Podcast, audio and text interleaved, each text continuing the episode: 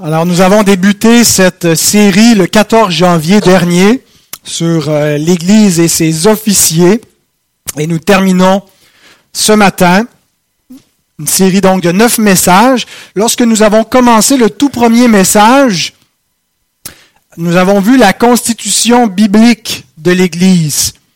Et dans les différentes ecclésiologies qui existent, différentes doctrines pour expliquer l'autorité de l'Église et entre autres la question euh, du pouvoir des clés du royaume, euh, nous avons mis de l'avant notre compréhension particulière qui est le congrégationalisme.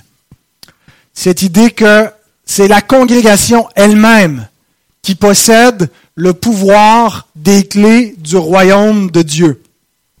Que l'autorité confiée par Jésus aux apôtres est par la suite administrée par l'Église qui va lier et délier au nom du Seigneur et que donc ce pouvoir consiste entre autres à identifier ses propres membres, que l'Église visible n'est pas juste une communauté euh, spirituelle, mais une institution visible, et que dans l'exercice du pouvoir des clés, eh bien, elle identifie ceux qui en font partie.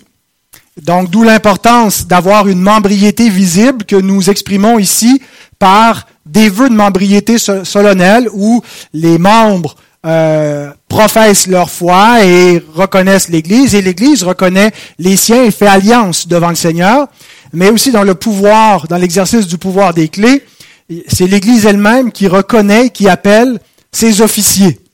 Les officiers ne lui sont pas envoyés euh, d'en haut, euh, oui, sont envoyés d'en haut du ciel, mais ne sont pas envoyés d'en haut par une euh, structure euh, administrative à l'extérieur de l'Église, comme une, une, Église mère ou un magistère ou euh, une autorité centrale qui soit universelle ou nationale, qui imposerait à l'Église des pasteurs, mais c'est la congrégation elle-même, donc, qui appelle, qui ordonne ceux que le Seigneur lui donne pour œuvrer en son sein. Et on va revenir ce matin pour terminer cette série sur ce principe. Un peu, on l'a fait, on a fait la série en sandwich. On a commencé avec l'Église et par la suite, on a vu les officiers. Euh, donc leur, euh, les, les, deux types d'officiers, leurs qualifications respectives, le rôle qu'ils sont appelés à jouer. On a défini euh, en particulier l'autorité des anciens, leur pluralité. Et on revient donc pour terminer avec l'Église elle-même, avec le principe du congrégationalisme. Et nous allons en tirer quatre applications pratiques. Je vous énonce immédiatement les quatre points que nous allons voir. Comment l'Église soutient ses officiers? L'Église soutient ses officiers d'abord en les consacrant. L'Église soutient ses officiers en priant. L'Église soutient ses officiers matériellement. L'Église soutient ses officiers en aimant. Alors, il aurait pu avoir d'autres points, mais il fallait que ça rime en un. Donc, euh, euh, je pense que ce sont les points euh, essentiels à ne pas négliger. Il y a, d'autres éléments, mais à mon avis, on a un peu ce qui est la, la, base essentielle et à peu près tous les éléments qui, se, qui touchent à la responsabilité de l'Église vis-à-vis de ses officiers pourraient se placer sous un de ces quatre points-là. Alors, les, il y a trois textes qui nous serviront de base, mais on ne va pas les lire immédiatement, on va les lire progressivement. Euh, mais je vous invite à vous lever pour la lecture du premier texte et pour la prière d'invocation pour que le Seigneur puisse bénir sa parole. Commençons par la prière.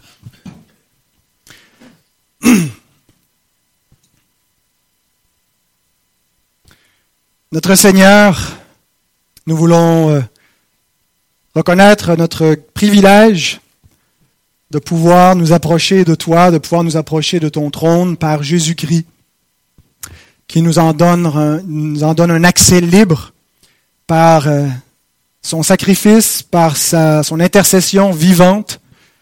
Et c'est par lui, c'est en son nom, c'est par sa médiation que nous nous approchons de ton trône aujourd'hui encore pour t'adorer et pour recevoir tes instructions, pour recevoir l'enseignement de ta parole, pour être éclairé de toi. Et nous te prions donc de bénir ta parole qui sera lue et qui sera expliquée, que tu puisses euh, permettre que nous la comprenions davantage et que nous puissions être une Église qui est de mieux en mieux au diapason de ta volonté. Que nous puissions nous conformer en toutes choses et pratiquer, Seigneur, les exhortations que tu nous transmets par ces Écritures. Donne-nous, ô Dieu, de, euh, de voir quelle est notre responsabilité, chacun individuellement, et qu'on ne fasse pas seulement écouter ta parole, mais qu'on l'écoute pour l'appliquer. Et nous te prions au nom de Jésus-Christ. Amen. Alors restez debout pour la lecture du premier texte euh, qui euh, est tiré donc de Actes 13, 1 à 3, où on voit l'Église, donc le premier point, qui soutient ses officiers en les consacrant. Il y avait dans l'Église d'Antioche des prophètes et des docteurs. Barnabas, Siméon appelé Niger, Lucius de Cyrène, Manahen, qui avait été élevé avec Hérode le tétrarque, et Saul. Pendant qu'ils servaient le Seigneur dans leur ministère et qu'ils jeûnaient, le Saint-Esprit dit, Mettez-moi à part Barnabas et Saul pour l'œuvre à laquelle je les ai appelés. Alors, après avoir jeûné et prié, ils leur imposèrent les mains et les laissèrent partir. Vous pouvez vous rasseoir.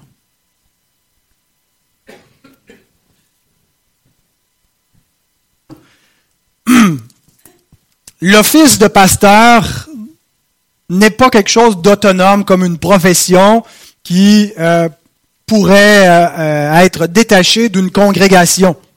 Il n'y a pas de pasteur sans une église. Il n'y a pas de pasteurs d'abord qui peuvent s'auto-proclamer euh, parce qu'ils croient être appelés, puis qu'ils croient avoir les, les dons du Seigneur et qu'ils veulent servir et qui se déclarent eux-mêmes pasteurs. Il n'y a pas de pasteurs autonomes euh, qui s'en vont de manière ambulante, puis ils sont pasteurs pour qui que ce soit que le Seigneur mettra sur leur route ou qui sont pasteurs de l'Église universelle.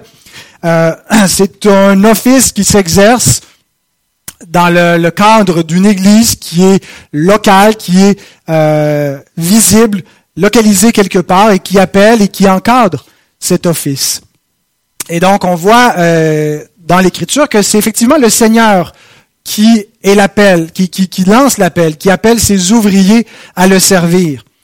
Mais le Seigneur exerce son appel au travers de l'Église. C'est pas seulement un appel invisible dans le cœur où quelqu'un se sent appelé et il aspire à cela. Il y a cet, aspect, cet appel subjectif, mais il y a un appel objectif qui est confirmé par l'Église. Et on le voit dans le cas de Paul, où déjà dès sa conversion, le Seigneur avait annoncé qu'il l'enverrait au loin, vers les nations, vers les gentils, vers les païens. Dans Acte 9, versets 15 et 16, où il avait dit à Ananias, donc, qu'il souffrirait beaucoup, que Paul souffrirait, ben, Saul souffrirait euh, pour le nom du Seigneur en allant faire la mission. Mais néanmoins, il y a eu une confirmation de cet appel missionnaire par l'Église qu'on voit dans le texte que nous avons lu au chapitre 13 et au verset 2. Donc, le Seigneur avait déjà appelé Paul, mais il confirme son appel par l'Église. Paul lui-même reconnaît euh, dans, son, dans, dans l'épître aux Romains dans le, passage où il nous parle de l'élection, euh, il, nous explique que même s'il y a une élection, que, que, Dieu a élu et prédestiné des gens au salut, que la façon que Dieu va concrétiser son dessein d'élection envers ses élus, c'est par la prédication de l'Évangile. Les élus ne peuvent pas croire s'ils n'entendent pas l'Évangile, parce que la foi vient de ce qu'on entend, ce qu'on entend vient de la parole du Christ. Et il dit, dans Romains 10, verset 15, comment y aura-t-il des prédicateurs s'ils ne sont pas envoyés? Ils doivent être envoyés, ils ne s'envoient pas eux-mêmes. C'est un passif. C'est quelque chose qui est fait. Le Seigneur envoie des prédicateurs, mais comment les envoie-t-il? Par l'Église. Et nous voyons euh, ici ce que Paul met doctrinalement ou théoriquement devant nous, concrètement s'appliquer dans Acte 13, où le Seigneur a appelé et a confirmé l'appel de Paul et de Barnabas par l'église d'Antioche et les a envoyés par cette même église. Et le mot que Paul emploie, le verbe envoyer, dans Romains 10, 15, c'est le verbe apostello, qui euh, ressemble à apostolos, euh, apôtre. Donc, un, apôtre, c'est un envoyé. Et il y a un sens, euh, un sens plus faible il y a un sens fort au mot apôtre, d'un envoyé plénipotentiaire, les apôtres du Christ. Mais c'est aussi dans ce sens-là que Barnabas est, est appelé apôtre euh, et d'autres que, des non-apôtres qui sont aussi appelés apôtres par moment dans le Nouveau Testament.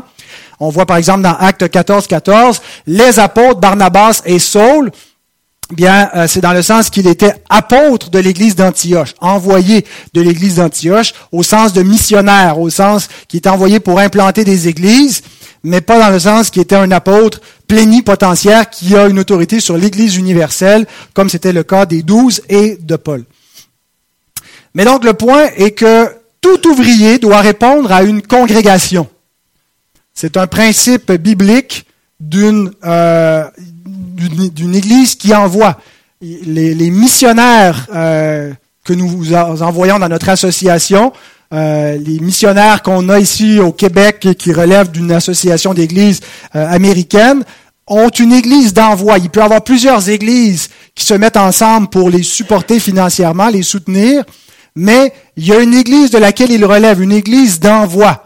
Euh, et donc, ce principe-là, c'est ce qu'on pense dégager ici de ces exemples et de ces injonctions bibliques, qu'il faut être envoyé de quelque part. Il faut répondre à quelqu'un. Il faut euh, même concrètement avoir un employeur quand on est euh, ministre de l'Évangile.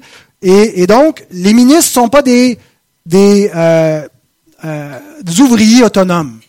Et les euh, ouvriers que nous enverrons au milieu de nous-mêmes, on n'est pas obligé de les envoyer en dehors de, de l'Église pour qu'ils aillent œuvrer ailleurs, euh, que, que, nous ordonnons au milieu de nous, ben, répondre à la congrégation. Donc, le pouvoir des offices, parce qu'on a vu qu'il y avait un pouvoir qui vient avec l'office diaconal et l'office euh, d'ancien, est, est un pouvoir qui est dans la congrégation elle-même. C'est pas euh, dans les officiers eux-mêmes que réside ce pouvoir-là. C'est un pouvoir délégué. L'autorité des anciens euh, leur vient donc d'une délégation, d'un pouvoir qui leur est délégué. Et ils s'exercent localement en soumission à l'Église.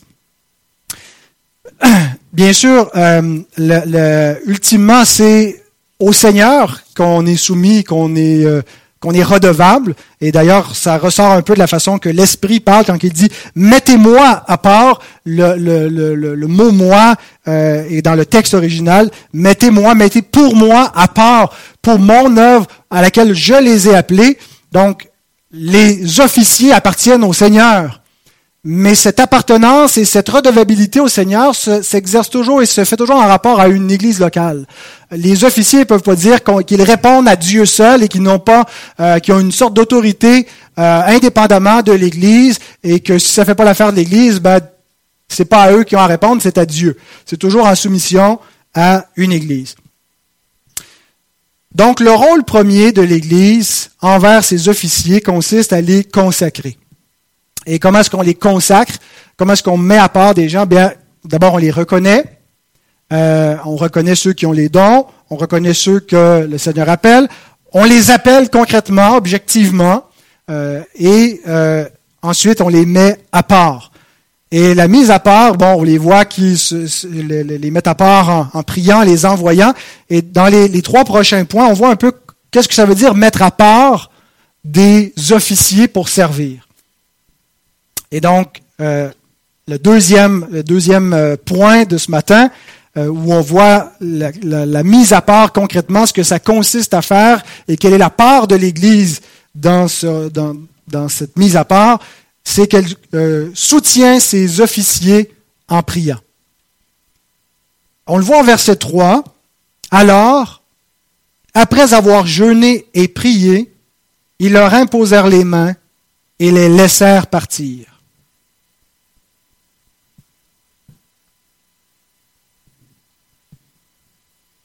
Paul et Barnabas œuvraient déjà à Antioche depuis euh, quelques années. Si on lit attentivement les actes, on voit que, euh, en fait, les, apôtres avaient envoyé de Jérusalem Barnabas pour aller à Antioche quand ils ont entendu que l'œuvre de Dieu se faisait là-bas et pour euh, s'assurer donc que ce ne soit pas une, forme déviante de, de, la foi chrétienne, mais qu'il soit en harmonie avec l'enseignement apostolique. Ils envoient un représentant apostolique et Barnabas était allé chercher Saul à Tars pour qu'il vienne œuvrer avec lui à Antioche. On voit cela dans Acte 11, versets 22 à 26. Alors, le texte ne nous dit pas combien de temps ils ont passé là, mais un, un certain nombre d'années, certainement, donc, ils se sont retrouvés à Antioche à servir dans l'Église. Et donc, acte 13 nous présente pas le début du ministère de Paul et de Barnabas, mais le début d'une nouvelle mission, où ils commencent quelque chose de nouveau, une nouvelle œuvre à laquelle le Seigneur les appelle. Ils étaient déjà à l'œuvre, et le début de cette œuvre-là se fait avec la prière. Ils sont appelés et ils sont consacrés par la prière au verset 3. la responsabilité de l'Église de prier envers ceux que le Seigneur appelle et que l'Église reconnaît, que l'Église appelle et que l'Église met à part, c'est pas juste au début du ministère. On le voit, on commence avec la consécration dans l'œuvre par la prière. Il devrait y avoir une, prière particulière au début d'un ministère. Ça s'est observé c'est avec le jeûne, avec vraiment un temps peut-être plus intense de prière. Mais tout au long du ministère, tout au long de l'exercice de leur, euh, de leur ministère, l'Église les supporte et les soutient par la prière, les accompagne. Et c'est ce qu'on voit que Paul sollicitait le plus des chrétiens dans les épîtres euh, dans, dans lesquels il, il, demande aux églises, pas premièrement de l'argent, mais un soutien spirituel en prière. On va lire quelques textes où on voit Paul qui sollicite ses prières. Dans Éphésiens 6, 19 et 20. Priez pour moi afin qu'il me soit donné, quand j'ouvre la bouche, de faire connaître hardiment et librement le mystère de l'Évangile, pour lequel je suis ambassadeur dans les chaînes, et que j'en parle avec assurance comme je dois en parler. Alors Paul ne s'appuyait pas seulement sur le fait qu'il était apôtre et que comme apôtre, il avait des dons apostoliques particuliers qui étaient pleinement suffisants puis qu'il avait pas vraiment besoin de l'Église parce qu'il y avait des pouvoirs surnaturels il réalise combien il a besoin, il dépend pour l'accomplissement de son travail de la prière de l'Église. Il le demande aussi aux Colossiens au chapitre 4, versets 2 et 4. Persévérez dans la prière, veillez-y avec action de grâce, priez en même temps pour nous, afin que Dieu nous ouvre une porte pour la parole, en sorte que je puisse annoncer le mystère de Christ pour lequel je suis dans les chaînes, et le faire connaître comme je dois en parler. Donc dans dans l'exhortation général à la prière, priez pour tous vos besoins, ne négligez pas les réunions de prière, ne négligez pas l'importance de prier comme Église, priez aussi pour moi. Dans l'épître aux Thessaloniciens, sa première épître, il leur écrit Priez sans cesse, et un peu plus bas, il leur dit au verset 25, Frères, priez pour nous. Dans la deuxième épître à la même Église, il dit au chapitre 3, verset 1 et 2, Au reste, frères, priez pour nous afin que la parole du Seigneur se répande et soit glorifiée comme elle l'est chez vous, et afin que nous soyons délivrés des hommes méchants et pervers, car tous n'ont pas la foi. Et l'auteur de l'Épître aux Hébreux, c'est peut-être l'apôtre Paul, écrit au chapitre 13, versets 18 et 19, Priez pour nous, car nous croyons avoir une bonne conscience, voulant en toutes choses bien nous conduire. C'est avec instance que je vous demande de le faire, afin que je vous sois rendu plus tôt. C'est avec instance. Est-ce que c'est lui-même, il insistait et qu'il mettait l'emphase et qu'il suppliait prier, ou il demandait aussi de prier avec instance euh, En fait, on peut certainement imaginer les deux possibilités. Il insistait pour demander à l'Église, comme on le voit euh, dans toutes ses lettres, de, qui demandaient qu'on prie pour lui, et euh, de prier instamment. Bien aimé, les ouvriers du Seigneur ne peuvent pas se passer de la prière de l'Église. Imaginons que le ministère pastoral et le ministère de l'Évangile, qui consiste à, à, prêcher le seul moyen de salut pour secourir des âmes perdues, comparons cela à, il y a des gens qui sont prisonniers dans une fosse et on va descendre des gens dans cette fosse-là, on va les suspendre par un câble pour qu'ils descendent dans la fosse pour aller retirer des gens. S'il y a personne en dehors du, du, du, du, trou, du puits qui tient une corde, les, les gens qu'on va descendre ne peuvent rien faire. Hein? Ils, ils, vont, ils vont se précipiter dans le fond, ils vont se blesser, ils pourront pas ressortir. La prière, c'est cette corde par laquelle nous soutenons ceux que nous descendons dans la fosse.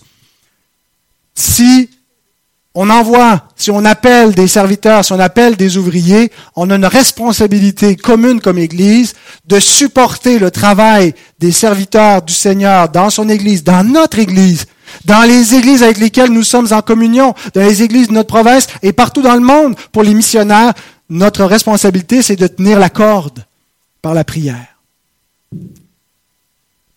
Alors, bien aimé, je vous pose une question. Priez-vous pour vos officiers? Priez-vous de manière régulière, assidue, avec instance, pour l'œuvre de Dieu et pour les ouvriers de Dieu dans le monde, dans cette province, et ceux qui agissent directement dans votre vie? Quand est-ce la dernière fois que vous avez prié pour des serviteurs de Dieu?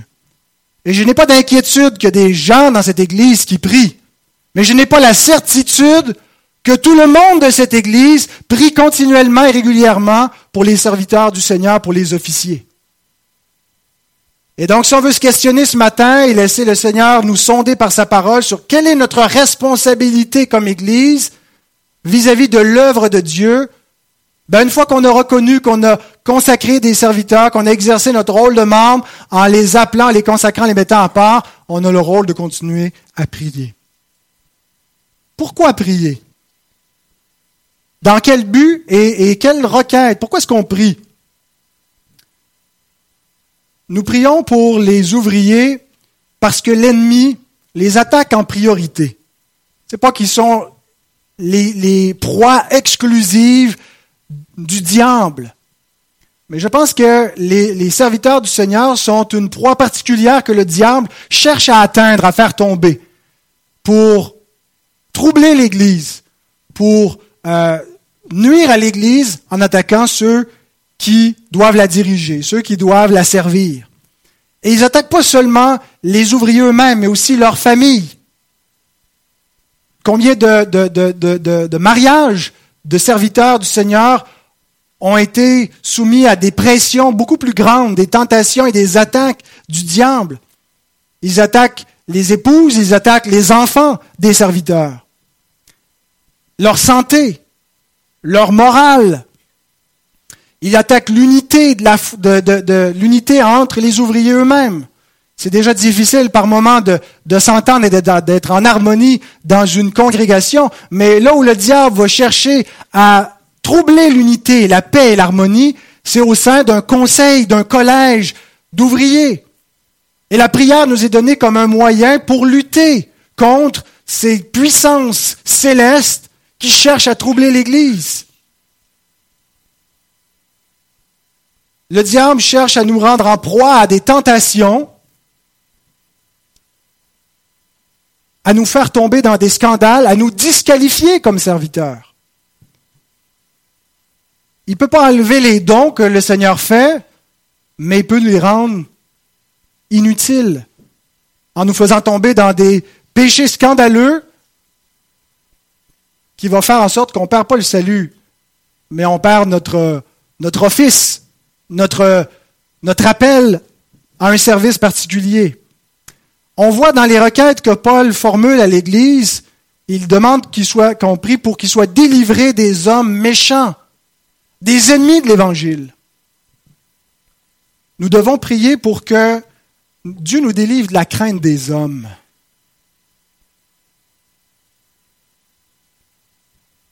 L'être humain n'a pas naturellement un amour pour la vérité. En fait, il cherche à supprimer la vérité, il la change en mensonge. Il a la démangeaison d'entendre des choses agréables. Et c'est une tentation pour les prédicateurs de chatouiller les oreilles, de dire aux hommes ce qu'ils veulent entendre, de craindre les hommes parce qu'on a un évangile qui les scandalise à certains égards. L'évangile de la croix qui est une folie pour ceux qui, périssent et qui est une offense, qui est une insulte pour les pécheurs parce qu'il leur dit qu'ils méritent la mort et que Christ a pris leur place, mais ils ne veulent pas reconnaître qu'ils méritent la mort. Ils sont défiants face à Dieu. Et la crainte des hommes s'empare de nous parfois. On ne veut pas dire toute la vérité. On craint d'annoncer tout le conseil de Dieu. Vous voyez comment notre culture change, en particulier sur les questions de moralité sexuelle, de mariage, la confusion au niveau de la famille et le refus que on puisse apporter tout autre point de vue qu'une acceptation générale de cette confusion globale qu'on voit. Et il y a la crainte. Bien aimé, j'ai cette crainte-là de dire tout le conseil de Dieu à une génération qui ne veut pas l'entendre. De savoir que notre message ne sera pas reçu. Et j'ai besoin que Dieu me donne du courage. J'ai besoin que Dieu m'aide à annoncer tout son conseil. Et je vous demande de prier pour moi et de prier pour tous ceux qui annoncent la parole de Dieu pour qu'on ne retranche rien de sa bonne parole, qu'on n'ajoute rien, qu'on ne cherche pas à plaire aux hommes, mais à plaire à Dieu. Et nous plairons aux hommes qui plaisent à Dieu et qui aiment Dieu et qui aiment sa parole. Chaque semaine, c'est un combat de s'asseoir pour préparer un message. Il y a des distractions. Il y a la tentation de faire les coins ronds, de bâcler le travail. Paul est dit prier pour que lorsque j'ouvre la bouche, elle soit remplie de la parole du Seigneur. C'est pas un travail qui se fait seul. Le, le travail de la prédication, c'est un travail d'équipe. On a tous une responsabilité. Et notre responsabilité commune, c'est en priant pour le ministère de la parole. C'est pour ça que chaque semaine, cette requête revient dans votre feuillet, puis elle ne sera pas enlevée. En tout cas, pas tant que moi je vais faire le feuillet. Prier pour le ministère de la parole de Dieu. Et pas juste mon ministère à moi, le ministère de ceux qui enseignent les enfants à l'école du dimanche, le ministère de la parole par les ondes, la radio, le ministère de la parole que nous faisons dans nos foyers. Nous sommes tous des prédicateurs. Et nous sommes tous une lettre écrite. Alors prions pour que la parole de Dieu soit comprise, soit reçue par nous, que, nous puissions nous y soumettre et la transmettre, la transmettre par nos bouches et la transmettre par notre manière de vivre. Nous prions pour que ceux que le Seigneur appelle, ses serviteurs, ses officiers, les anciens, les diacres, puissent accomplir fidèlement leur travail, porter du fruit et le faire avec joie. Achever la course sans cynisme. C'est une tentation d'année en année. Le cynisme, le cynisme guette de devenir amer, de devenir frustré, de dire à quoi bon, parce que l'homme n'est pas fiable. On se fie sur des gens, puis finalement, on a des attentes frustrées, on est déçu, nos projets n'arrivent pas. Et le danger de devenir un vieux frustré et amer. Priez pour moi, que Dieu m'en garde, pour que je ne m'appuie pas sur l'homme, ni sur moi, ni sur vous, mais sur lui seul et sur sa puissance.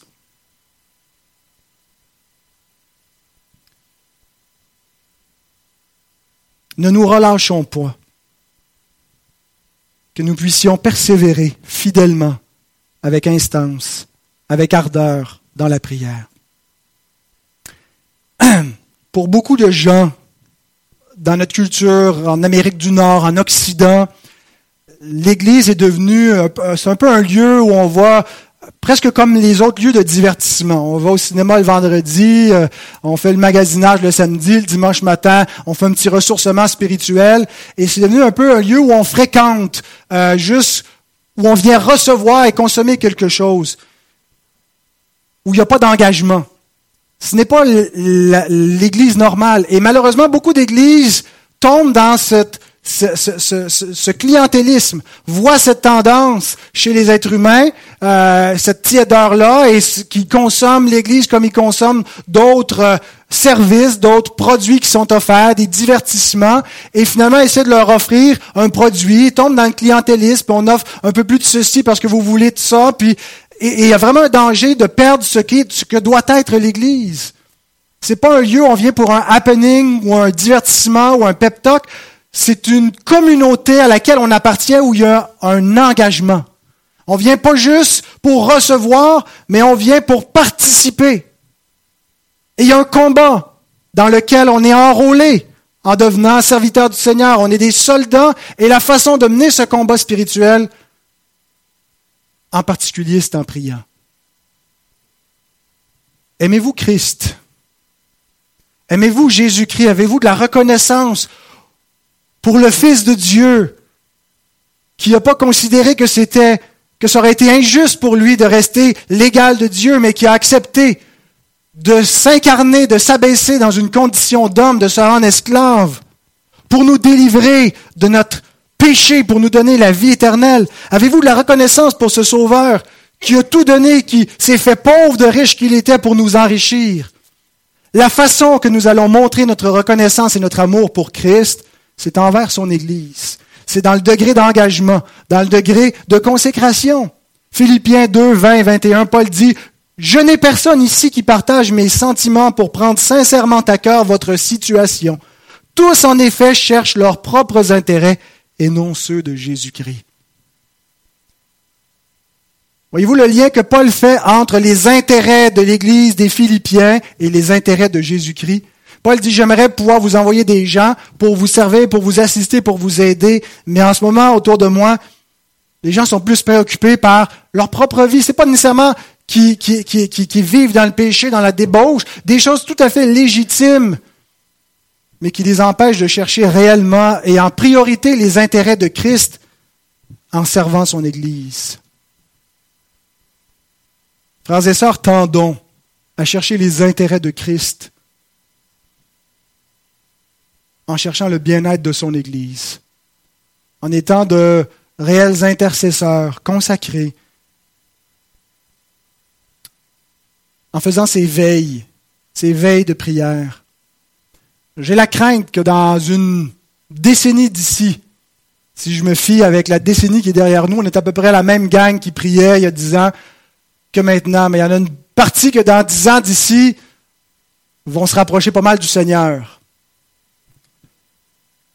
les jeunes familles, les jeunes pères de famille, les jeunes mères de famille. Je sais que vous avez plein de choses à faire. Je sais que vous avez les mains pleines, que vous êtes fatigués. Vous avez les devoirs, vous avez les enfants. Mettez le royaume de Dieu en priorité. Enseignez à vos enfants que c'est pas quand il vous reste du temps pour prier qu'il faut prier. Parce qu'ils vont apprendre beaucoup plus du mauvais exemple, que peu importe ce qu'on va leur dire, c'est donc important la prière, c'est tellement important, mais on n'a pas le temps d'y aller, puis on n'a pas le temps d'y participer. Frères et sœurs, que nos bottines puissent suivre nos babines. Troisièmement, l'Église soutient ses officiers matériellement. En plus du soutien spirituel en prière, il y a un soutien matériel. On lit dans 1 Corinthiens 9, 11 à 14. C'est le deuxième texte de base pour euh, élaborer ce principe. Si nous avons semé parmi vous les biens spirituels, est-ce une grosse affaire si nous moissonnons vos biens temporels? Si d'autres jouissent de ce droit sur vous, n'est-ce pas plutôt à nous d'en jouir?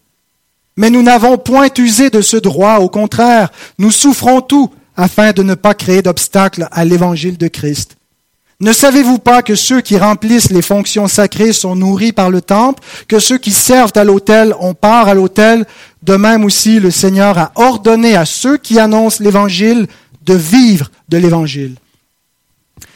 Alors, en apportant ce point, je ne veux pas tellement développer la, question de la légitimité d'une rémunération pour les ouvriers. On l'a vu, entre autres, quand on a distingué entre euh, parmi les anciens surveillants et enseignants et ceux qui étaient consacrés euh, au ministère de la parole, qui devaient euh, être jugés dignes d'un double honneur, d'un d'un revenu, donc pas juste d'avoir euh, l'honneur ou le respect de leur office, mais en plus d'être soutenu matériellement. C'est un principe que je crois que l'Église ici reconnaît depuis longtemps, que Paul illustre ici par euh, les, les bœufs qui foulent le grain, qui doivent pas être muselés, ils doivent pouvoir se nourrir de leur propre travail, qu'il illustre aussi par les moissonneurs.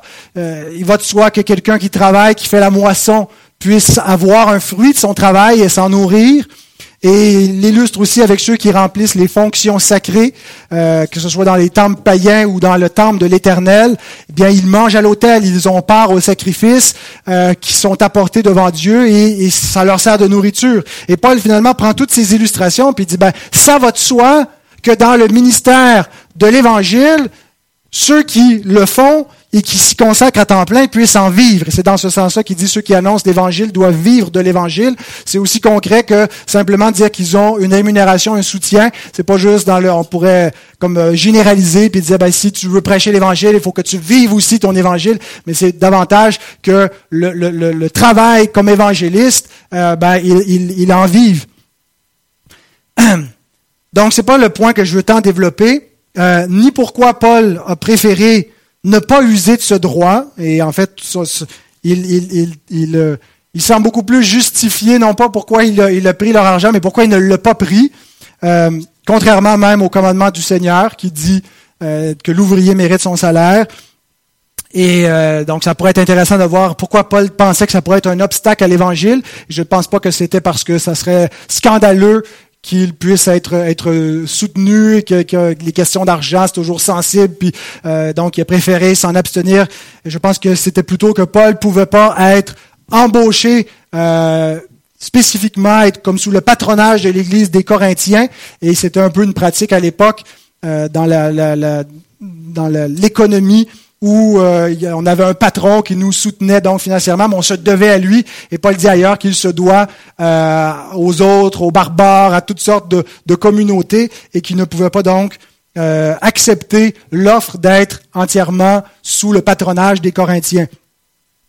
Ce serait intéressant aussi de développer l'exemple de Paul, et pour nous tous, l'idée de s'oublier soi-même pour l'avancement de l'Évangile, de renoncer à des privilèges, de renoncer à des choses euh, auxquelles on a droit euh, pour euh, l'avancement de l'Évangile. Mais ce que je veux souligner en mettant de l'avant ce troisième principe que l'Église soutient ses officiers matériellement, c'est le principe que Paul met de l'avant au verset 11. Relisons le verset 11. Si nous avons semé parmi vous les biens spirituels, est-ce une grosse affaire si nous moissonnons vos biens temporels?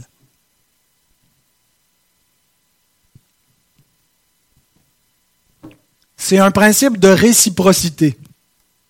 Paul compare deux types de biens, temporels, spirituels. La nature de sa comparaison, c'est les biens qui appartiennent au siècle présent avec les biens qui appartiennent au siècle à venir. Et il nous dit, il n'y a pas une commune mesure entre les deux. Est-ce une grosse affaire? Autrement dit, c'est quoi le big deal de euh, considérer que c'est, en fait, ça va de soi que si on a semé les biens spirituels qui sont infiniment plus euh, précieux, qui ont une, richesse, une valeur beaucoup plus grande que les biens temporels, qu'on doive moissonner pour ça les biens temporels. C'est un principe d'échange. Il faut donner les richesses injustes en échange des richesses éternelles, pour reprendre la parabole de Jésus, les richesses injustes, c'est-à-dire les richesses temporelles. On se demande pourquoi il a parlé de richesses injustes. Je ne pense pas que c'est l'idée d'argent qui proviendrait de, sources douteuses, mais c'est simplement euh, la comparaison entre les biens temporels, passagers, et les biens éternels. Sauf qu'en ce moment, l'Église, euh, qui fait une œuvre spirituelle, qui est la manifestation visible du siècle à venir, fait son travail dans le monde visible, dans le siècle présent mauvais, avec les moyens concrets et limités de, euh, la, du monde visible actuel. Et donc, pour faire son travail, pour semer les biens spirituels, eh il faut continuer à vivre dans le monde matériel, et ça se fait avec le soutien des ouvriers, mais pas juste la question du salaire ici, du soutien financier des ouvriers, le soutien même du ministère diaconal. On a parlé que le rôle des diacres, euh, c'était d'être consacré, comme on voyait dans l'Église primitive, qui s'occupait des veuves, qui avait une distribution. Ils distribuaient pas juste leurs propres biens. Ils administraient les, richesses de l'Église, ce que les gens mettaient en commun, ce que les gens donnaient et sacrifiaient pour l'œuvre de Dieu. Alors comment est-ce que les, les diacres peuvent faire leur travail s'il n'y a pas de ressources administrées, s'il n'y a rien qui est donné sacrificiellement? Euh, et c'est pas seulement de l'argent, bien sûr que Paul ici parle explicitement d'argent euh, trébuchant et sonnant, mais euh, les ressources matérielles que nous mettons au service du royaume spirituel, c'est aussi du temps. C'est aussi notre corps, c'est aussi concrètement ce que nous sommes, c'est nos talents, c'est notre service que nous donnons. Et c'est ce principe-là que je veux illustrer que le, le, si nous recevons par le ministère de l'Église des bénédictions spirituelles, que déjà nous sommes rendus héritiers d'un héritage spirituel et éternel, bien nous devons donner en retour quelque chose. Pas en retour dans le sens que, qu'on remet la monnaie de la pièce. Euh, c'est pas c'est pas qu'on, mérite ou qu'on achète, qu'on acquiert, mais c'est un, principe de réciprocité, de reconnaissance, euh, et que finalement on soutient l'œuvre de Dieu euh, en, y investissant. Alors je vous pose la question à chacun individuellement, ai-je part au soutien de cette œuvre? Quelle est ma part? Qu'est-ce que j'ai investi dans le royaume, dans l'avancement du royaume, dans le soutien, dans la part visible, matérielle, concrète qui est nécessaire à la vie spirituelle de l'Église? Qu'est-ce que je donne? Est-ce que je me donne moi-même? C'est la même chose que ce que Jésus nous dit, cherchez premièrement le royaume de Dieu et sa justice. Chercher le royaume de Dieu et sa justice, c'est concrètement où on investit notre temps où on investit notre argent. Est-ce qu'on sème pour nous-mêmes? Est-ce qu'on sème tout pour nous-mêmes? Bien sûr qu'on doit semer une part pour nous-mêmes. Il n'est pas question de faire des vœux de pauvreté, de s'exposer à la disette. Mais est-ce qu'on ne donne que des miettes à Dieu ou est-ce qu'on sème une part généreuse, importante, sacrificielle, avec joie?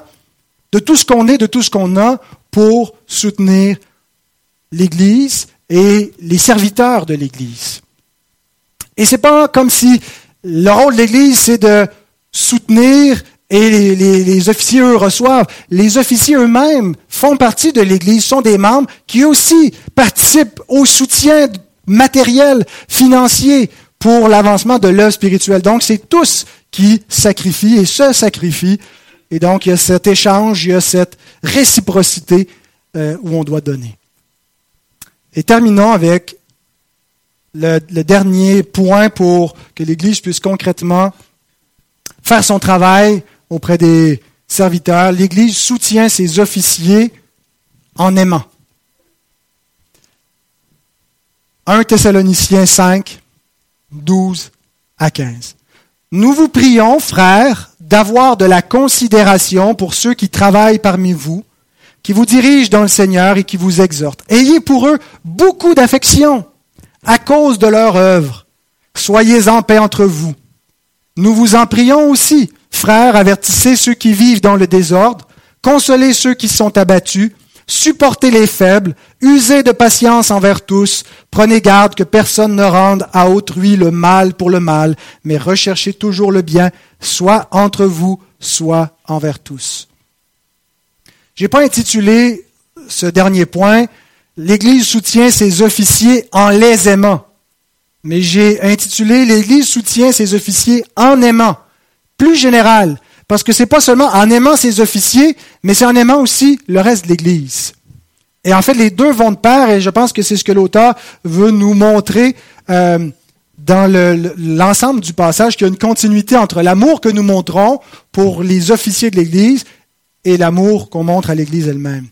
Donc regardons en terminant ces deux euh, catégories que nous devons aimer, les officiers, ensuite l'Église.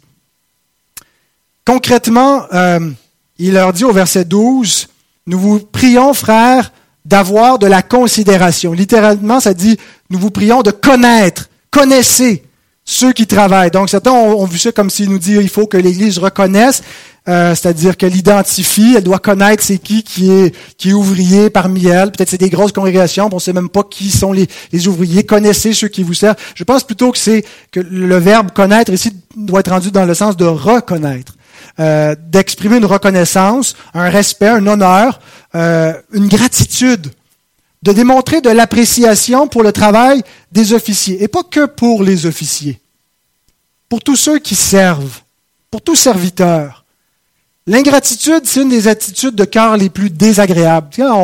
on, se donne, on donne à quelqu'un, on fait quelque chose, euh, et qu'on n'a pas une reconnaissance au bout. Quand on offre un cadeau à un enfant, puis il est, pressé à développer le prochain cadeau qu'on lui a apporté, euh, qui n'a pas même pris le temps de dire merci, il y a quelque chose d'insultant, de blessant, d'attristant. Bon, on passe par-dessus quand c'est des, petits-enfants, on dit ils vont apprendre, mais cette ingratitude, elle est, elle dans notre cœur naturel. Elle fait partie de notre condition pécheresse.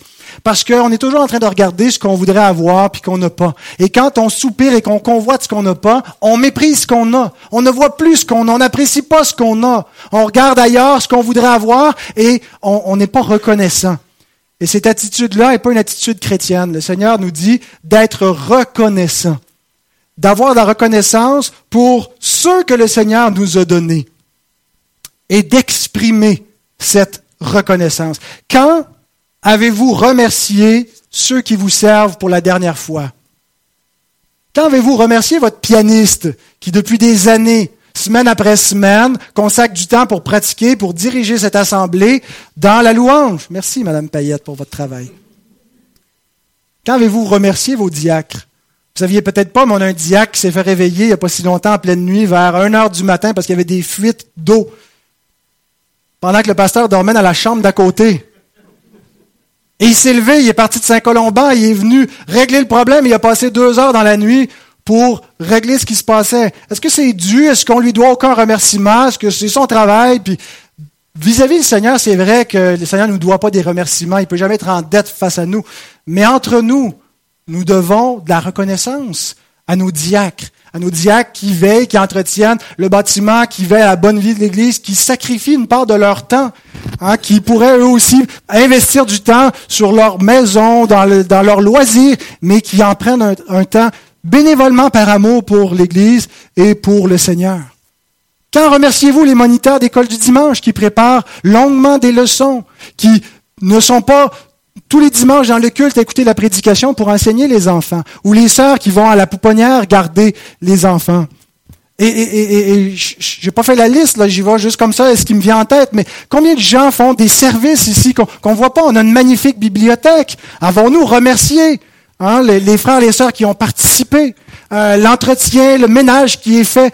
Est-ce que nous sommes reconnaissants et est-ce que nous sommes capables d'exprimer de la gratitude? C'est ce qui nous est dit ici avoir de la considération. Et je ne dis pas pour pêcher pour des compliments, pour euh, recevoir des, des éloges. Il y en a parmi vous qui m'ont jamais exprimé cette gratitude. Je ne doute pas qu'il y en a qui, peut-être qu'il y en a qui ont hâte de passer un autre pasteur, mais bien aimé, c'est important de démontrer de la reconnaissance pour les serviteurs pour leur travail qu'ils font. Pas dire qu'à chaque mois une petite affaire, il faut toujours euh, courir, dire, puis, se, se, confondre en remerciements. À un moment donné, ça peut-être ça peut perdre de, sa sincérité, de son efficacité, mais apprenons à exprimer régulièrement, continuellement notre reconnaissance. On est, on est vite pour chialer, mais soyons vite pour remercier, pour montrer de l'appréciation.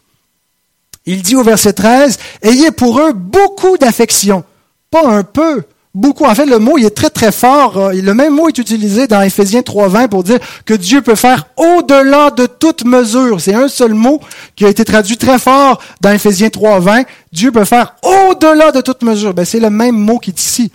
Ayez pour eux au-delà de toute mesure de l'amour. C'est le, le mot amour agapé qui est employé. Donc l'idée, c'est de, il faut que notre amour déborde un peu. À un moment donné, il faut que ça paraisse. Ça peut pas juste être contenu en dedans, ou oui, je l'aime, je l'apprécie. C'est comme avec notre épouse ou avec nos enfants. Si on les aime, il faut que ça se manifeste, il faut que ça déborde, il faut que ça s'entende dans notre bouche, ça se voit dans notre attitude. Il faut manifester notre amour, notre reconnaissance. Et je vous le dis, j'ai besoin de votre amour. On a besoin, comme serviteur, comme ancien, comme diacre, de plus que de recevoir un chèque de paye. On a besoin de l'affection des brebis du Seigneur. On n'est pas juste dans un, c'est pas, pas, pas une, job. Euh, puis, puis, même, même, je suis certain qu'au bureau, euh, pour ceux qui, qui, qui, d'entre vous qui travaillez dans un, domaine quelconque, euh, ce qu'on veut aussi, c'est par moment recevoir cette affection, cette gratitude, cette reconnaissance. Comment est-ce que des serviteurs peuvent servir pendant des, années, des décennies, s'il n'y a pas cette reconnaissance, cet amour, cette affection fraternelle qui est manifestée. Et je rends grâce à Dieu, je me sens bien entouré, je me sens soutenu, et je sens que votre amour que vous nous exprimez, pas juste à moi, mais à ma famille, à mon épouse, à mes enfants, c'est pas juste on vous aime, mais ça prend des formes concrètes, des gestes, des services rendus, des, des, moyens pour nous soutenir, des prières que vous faites pour nous. Et on est reconnaissant pour cela. Et je vous invite à continuer, pas juste envers, envers moi qui suis votre pasteur, mais envers les autres officiers et envers tous les serviteurs de cette Église, de montrer cet amour. Et une belle façon que des enfants peuvent montrer de l'amour envers leurs parents, c'est quand les enfants s'aiment entre eux. N'est-ce pas? Et je pense que c'est la, continuité de cette pensée que l'auteur euh, veut, là où il veut nous amener quand il, dit au verset 13 donc d'avoir euh, beaucoup d'affection pour eux euh, à cause de leur œuvre et il ajoute immédiatement soyez en paix entre vous. On ne peut pas démontrer de l'amour envers les serviteurs du Seigneur si euh, on s'entretue entre nous, si euh, on se tire les cheveux, si on commère les uns contre les autres, si on crée des divisions. La façon qu'on exprime notre reconnaissance envers le travail des serviteurs, c'est quand concrètement on se met à l'œuvre pour aimer l'Église, pour servir l'Église. Vous savez, la Bible nous enseigne que aimer, c'est pas juste en parole, c'est pas juste avec la langue. C'est en action et en vérité. La Bible dit ça doit être plus, ça doit être quelque chose de concret. Dire qu'on aime, c'est pas juste des, sentiments. oui, il y a des affections émotives, il y a des dispositions euh, psychologiques, psychiques, euh, émotionnelles qu'on doit avoir euh, les uns vers les autres, mais ça se limite pas à des sentiments. Il faut que ce soit en action et en vérité. Les actions et les vérités auxquelles l'auteur pense, c'est celles qu'il nous présente au verset 14 et 15.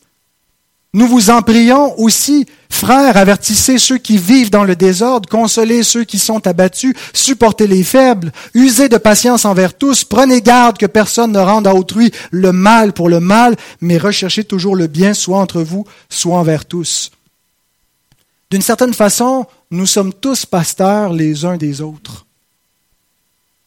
Le travail pastoral n'est pas juste celui des officiers. C'est un travail commun. Oui, il y en a qui sont consacrés à cette charge de manière spécifique, avec un appel, avec une ordination. Et la façon dont on va leur montrer de la reconnaissance et de l'amour, c'est quand on va imiter leur travail, s'il est imitable, s'il est digne d'être reproduit, ou nous-mêmes, on va se mettre à l'œuvre comme des pasteurs pour les autres brebis, où on va les aimer, où on va en prendre soin, où on va supporter les faibles, où on va montrer de la patience, où on ne va pas rendre le mal pour le mal, où on ne va pas commérer, où on va supporter, où on va se relever, s'encourager. L'Église, c'est pas juste un endroit qu'on fréquente, c'est une famille à laquelle on appartient. Chacun est appelé à prendre soin du troupeau. Prenez-vous soin de votre Église, si vous l'aimez. Est-ce que vous avez à cœur le bien de cette Église, le bien des gens qui, qui la fréquentent? Est-ce que vous êtes préoccupé par leur vie? Est-ce que vous voulez savoir qui ils sont? Est-ce que vous voulez les connaître, être en communion avec eux? Ça ne veut pas dire qu'on passe chacune de nos journées en leur présence, qu'on est toujours dans des réunions, mais il faut nécessairement développer des amitiés, des relations, se connaître. C'est pas juste euh, où on se croise le dimanche, on se dit bonjour, ça finit là. Il doit y avoir quelque chose qui va au-delà de, de se croiser. Alors, si vous avez plutôt la mentalité, ben, on se paye un pasteur, puis c'est son travail de faire cela, c'est pas la mentalité biblique. C'est une vie de communauté, et c'est la meilleure façon de montrer de l'amour à votre pasteur et à vos, à vos, euh, vos ouvriers dans cette Église quand nous voyons que la parole de Dieu est mise en pratique, quand nous voyons que la vie d'Église, les gens l'ont à cœur, et qu'il y a des services et qu'il y a de l'amour qui se manifeste, c'est plus gratifiant que, qu'un chèque de paye, que quoi que ce soit d'autre, de voir concrètement la parole de Dieu qui façonne notre vie d'Église. Et on est exhorté dans l'Écriture à pas juste écouter cette parole-là, puis dire Amen, puis dire Ah oui, c'était bon, puis Ah oui, c'était beau, sans passer à l'acte, sans mettre en pratique ces exhortations à poursuivre la paix avec tous, à ne pas entretenir les conflits, à chercher à rapprocher les uns des autres. Bien aimé, je sais qu'entre l'idéal prêché et la réalité vécue, il y a un écart. En ce moment, je vous prêche l'idéal, je vous décris la, la, la vie d'Église biblique telle que nous devrions la vivre. Et peut-être certains se disent, ouais, mais c'est de l'hypocrisie, on ne vit pas vraiment ça. Tout le monde va dire, oui, oui, amen, puis c'est beau, mais Ça changera rien. Peut-être ça changera rien à l'extrême, mais tendons, tendons vers cela. Tendons vers cette vraie vie d'Église, cette communauté, cet engagement du cœur, cet amour concret. Alors voilà huit heures d'exhortation depuis le, début de cette série sur la vie d'Église, sur ce que doit être euh, des officiers, sur leur appel, sur leur rôle, sur les dons, les qualifications. Que Seigneur puisse bénir sa parole pour nous euh, aider à être une Église davantage en harmonie avec sa volonté qu'il puisse susciter du milieu de nous des frères qui vont prendre ces offices, mais pas une Église qui va juste rester les bras croisés en regardant les autres, s'affairer, s'exciter, mais que tous puissent prendre une part active, qu'on ait tous dans cette description d'office une idée de ce que devrait être le service d'une vie d'Église. Terminons en priant. Notre Père, notre Dieu, nous voulons te remercier pour ta parole vivante. Nous voulons te remercier pour ce que nous avons vu dans ces dernières semaines concernant euh, ton Église, concernant les anciens et les diacres, le discernement qu'on doit avoir au Dieu pour savoir qui tu appelles, les frères qui sont qualifiés, les exigences, le rôle qu'ils doivent jouer. Et Seigneur, nous nous attendons à toi et nous voulons nous, nous recommander à ta grâce pour que tu suscites du milieu de nous, que tu appelles et que tu donnes à chacun de nos cœurs de se sentir concerné de euh, répondre à cette exhortation de ta parole et concrètement, Seigneur Dieu, de jouer notre rôle en consacrant ces ouvriers, en priant pour eux, en soutenant matériellement et spirituellement, en s'offrant nous-mêmes et en aimant, Seigneur, cette Église.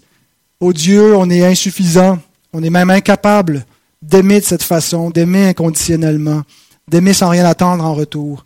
Mais nous voulons tendre vers cet amour, tendre, Seigneur, vers cette perfection, vers ce but, parce que tu nous y as appelés, parce que déjà tu nous y conduis progressivement. Ô Dieu, pardonne-nous pour tous nos manquements, pour tous nos péchés de, de commission et d'omission dans cette vie d'Église, et que ta grâce nous entoure et nous transforme encore. Et c'est dans le nom de Jésus-Christ, le chef de l'Église, l'époux qui s'est donné lui-même pour euh, faire de nous euh, une Église pure devant lui, qui continue de nous façonner, qui n'est pas juste mort, mais qui est vivant en ce moment, qui est au milieu de nous qui est à l'œuvre dans cette Église. C'est en son nom que nous te prions. Amen.